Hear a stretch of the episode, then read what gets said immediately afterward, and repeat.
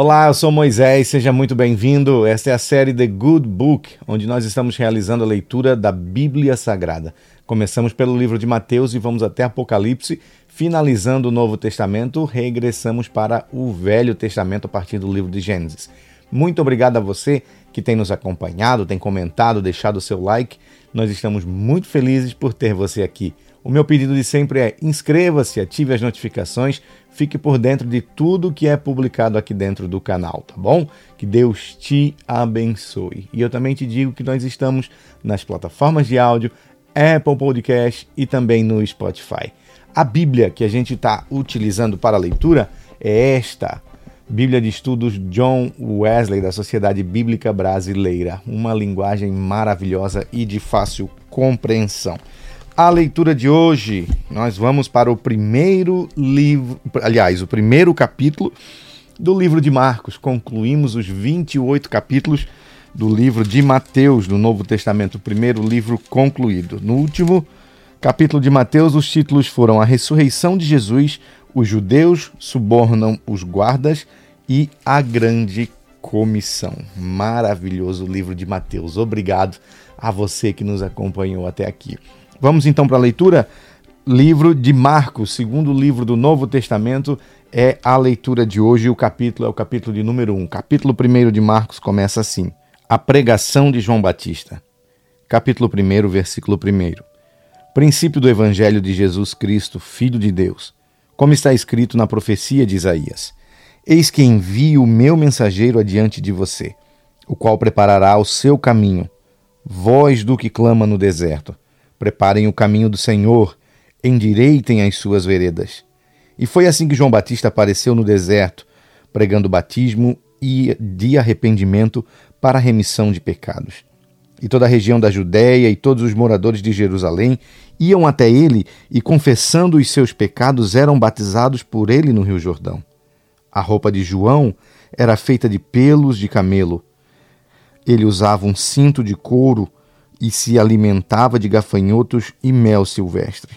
E João pregava dizendo: Depois de mim vem aquele que é mais poderoso do que eu, do qual eu não sou digno de, curvando-me, desamarrar as correias das suas sandálias. Eu batizei vocês com água, ele, porém, os batizará com Espírito Santo. O batismo de Jesus, versículo 9. Naqueles dias, Jesus veio de Nazaré da Galileia e foi batizado por João no Rio Jordão. Logo ao sair da água, Jesus viu os céus se abrindo e o Espírito Santo descendo como pomba sobre ele.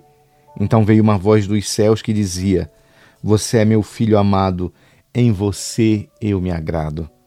A tentação de Jesus, versículo 12. E logo o Espírito Santo conduziu Jesus ao deserto, onde ficou durante quarenta dias sendo tentado por Satanás. Estava com as feras e os anjos os serviam. O começo do ministério na Galiléia, versículo 14. Depois de João ter sido preso, Jesus foi para a Galiléia pregando o evangelho de Jesus. Ele dizia: O tempo está cumprido e o reino de Deus está próximo. Arrependam-se e creiam no evangelho. Jesus chama quatro pescadores, versículo 16. Caminhando junto ao mar da Galileia, Jesus viu os irmãos Simão e André, que lançavam a rede ao mar, porque eram pescadores. Jesus lhes disse: Venham comigo e eu farei com que você, vocês sejam pescadores de gente. Então eles deixaram imediatamente as redes e o seguiram. Pouco mais adiante, Jesus viu Tiago, filho de Zebedeu, e João, seu irmão, que estavam no barco consertando as redes, e logo os chamou. E eles seguiram Jesus, deixando seu pai Zebedeu no barco com os empregados. Versículo 21, a cura de um endemoniado de Cafarnaum. Depois entraram em Cafarnaum e logo no sábado Jesus foi ensinar na sinagoga. E maravilhavam-se com a sua doutrina, porque os ensinava como alguém que tem autoridade e não como os escribas. E logo apareceu na sinagoga um homem possuído com um espírito imundo, o qual gritou: O que você quer conosco, Jesus Nazareno? Você veio para nos destruir? Sei muito bem quem você é, o Santo de Deus. Mas Jesus o repreendeu, dizendo: Cale-se e saia desse homem. Então o espírito imundo, agitando-o violentamente e gritando em voz alta, saiu dele.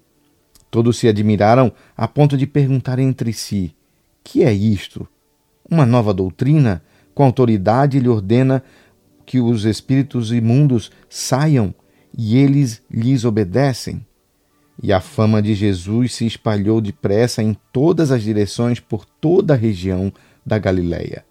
A cura da sogra de Pedro, versículo 29. E saindo da sinagoga, foram com Tiago e João para a casa de Simão e André. A sogra de Simão estava de cama com febre, e logo deram essa notícia a Jesus. Então, aproximando-se, Jesus pegou a mão dela e fez com que ela se levantasse. A febre a deixou e ela passou a servi-los. Muitas outras curas. Versículo 32. À tarde, depois do pôr do sol, trouxeram a Jesus todos os enfermos e endemoniados. Toda a cidade estava reunida à porta da casa. E ele curou muitos que se achavam doentes de todo tipo de enfermidades. Também expulsou muitos demônios, não lhes permitindo que falassem, porque sabiam quem ele era.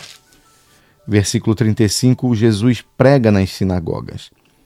Tendo-se levantado de madrugada, quando ainda estava escuro, Jesus saiu e foi para um lugar deserto e ali orava. Simão e os que estavam com ele procuraram Jesus por toda parte. Quando o encontraram, lhe disseram: Todos estão à sua procura. Jesus, porém, lhes disse: Vamos a outros lugares, aos povoados vizinhos, a fim de que eu pregue também ali, pois foi para isso que eu vim. Então ele foi para por toda a Galiléia, pregando nas sinagogas deles e expulsando os demônios. A cura de um leproso, versículo 40. Um leproso aproximou-se de Jesus e lhe pediu de joelhos: Se o Senhor quiser, pode me purificar. E Jesus, profundamente compadecido, estendeu a mão, tocando nele, e disse: Quero, sim, fique limpo. No mesmo instante, a lepra desapareceu dele e ele ficou limpo.